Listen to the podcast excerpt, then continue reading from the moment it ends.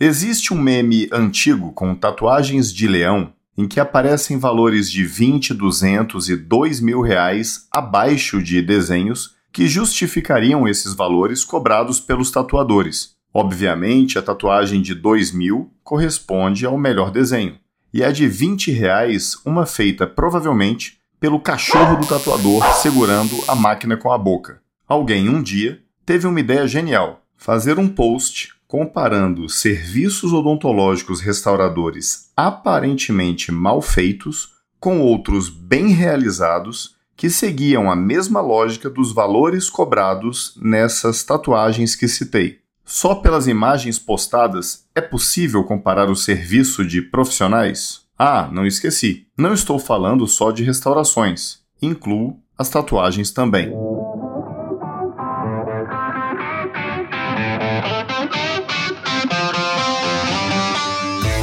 Sou Odonto, o podcast para quem vive a odontologia de corpo e alma. Um projeto do Caminho Criativo, apresentado por Gustavo Rivera e Tiago Menegazzi.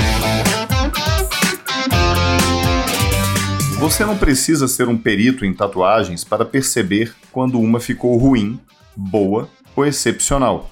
Os estilos são absurdamente variados, mas o bom trabalho é facilmente percebido. Assim como todos os profissionais que lançam mão das redes sociais para divulgação dos seus serviços, tatuadores dificilmente postarão todo o trabalho realizado. Geralmente existe uma certa curadoria dos potenciais trabalhos que serão postados e, obviamente, somente os melhores estamparão o feed do Instagram ou qualquer outro meio de divulgação. Nada diferente de uma vitrine de qualquer loja de varejo. Você não é ingênuo ou ingênua e sabe muito bem que alguns trabalhos não ficam tão bons assim. Algumas peles respondem de maneira inesperada e com sérios comprometimentos dermatológicos. Alguns traços não ficam precisos. Enfim, riscos que existirão. Além dos riscos e limitações de cada caso, ainda existem aquelas situações postadas que comparam trabalhos muito antigos com aqueles recém-executados. Dois pesos, duas medidas. Precisamos ter muita cautela para não ter um julgamento precipitado. Vamos voltar à nossa área. Como comparar uma restauração direta em resina composta recentemente realizada com aquela que está em função há 10, 15, 20 anos? Não é surpresa para ninguém que a restauração antiga estará um pouco ou muito desgastada e que, por óbvio, a anatomia já não estará lá essas coisas. Tipo pescoço de gente idosa. Ela pode encher o rosto de toxinas e preenchedores, mas aquele pescoço de peru mostra um pouco o efeito do tempo.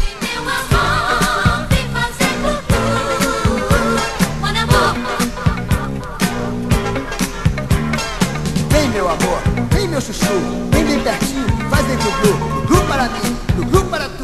Vem meu amor, Além do tempo, existe uma série de fatores que podem contribuir para que uma restauração não fique tão bonita assim tipo de oclusão do paciente, limitação de abertura bucal, a não colaboração durante a execução do serviço são alguns exemplos que, além da habilidade técnica questionável do operador, podem resultar em imagens de resultados não postáveis. Em geral, os serviços de saúde possuem limitações e isso não nos escapa. Aperfeiçoar a sua habilidade técnica é o básico. Ninguém deveria jogar o jogo sem saber fazê-lo adequadamente mas podem existir interferências, como as citadas, na execução de uma restauração, que poderão comprometer o placar final.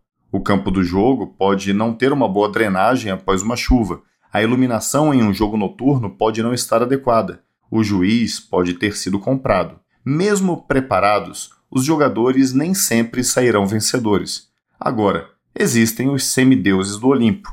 Esses aí não erram. Quantos você já viu em palestras e cursos de congressos em que a máxima é pareça ser foda e infalível.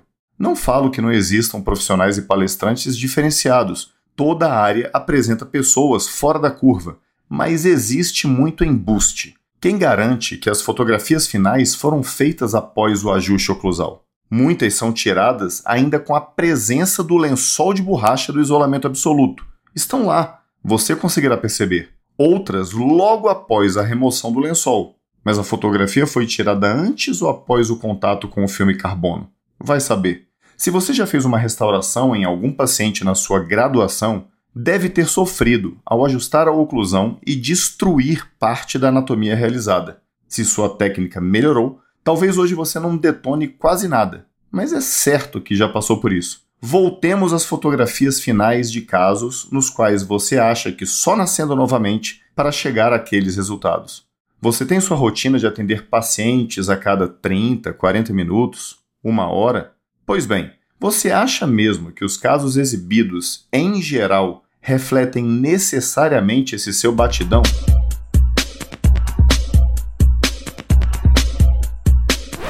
Muitos casos são produzidos por horas a fio para o registro, e nenhum problema nisso.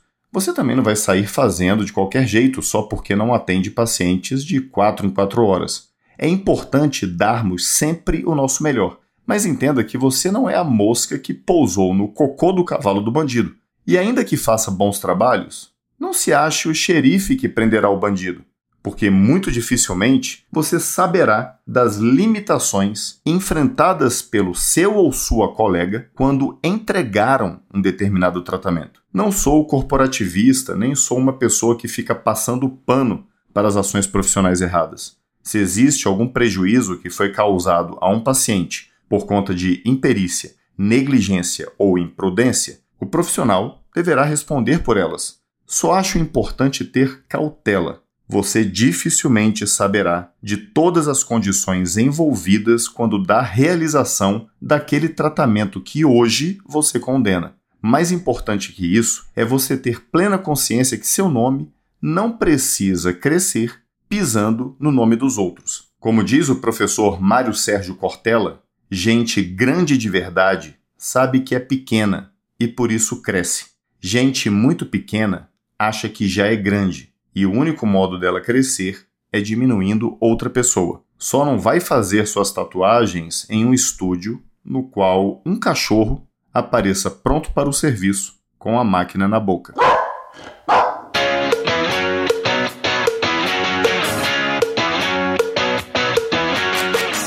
O Sou Odonto é uma produção do Caminho Criativo Produções Audiovisuais, uma empresa focada na construção de apresentações e momentos impactantes. Seu projeto em slides, áudio e vídeo do seu jeito. Já deixou cinco estrelinhas pra gente lá no Spotify? Vai lá, ajuda o projeto a crescer. Bora mostrar para os nossos potenciais patrocinadores que estamos construindo uma comunidade relevante e interessada nesse conteúdo. Quer fazer parte desse projeto ou conhece algum amigo ou alguma empresa que poderia se interessar em apoiar aqui o Sou Odonto? Mande para gente no WhatsApp 61 98336 3494. Temos um Media Kit prontinho para apresentar. Aliás, o link desse Media Kit também estará aqui na descrição do episódio. Participaram do episódio Gustavo Rivera na autoria e na narração, Julie Morato na locução da vinheta eu, Thiago Menegazzi, na edição e nos comentários finais, e você na reflexão e na indicação aos amigos. Não se esqueça de indicar o Sou Odonto para quem, assim como você, pode gostar ou precisa ouvir o nosso papo. Abração e até a próxima. Valeu, tchau, tchau.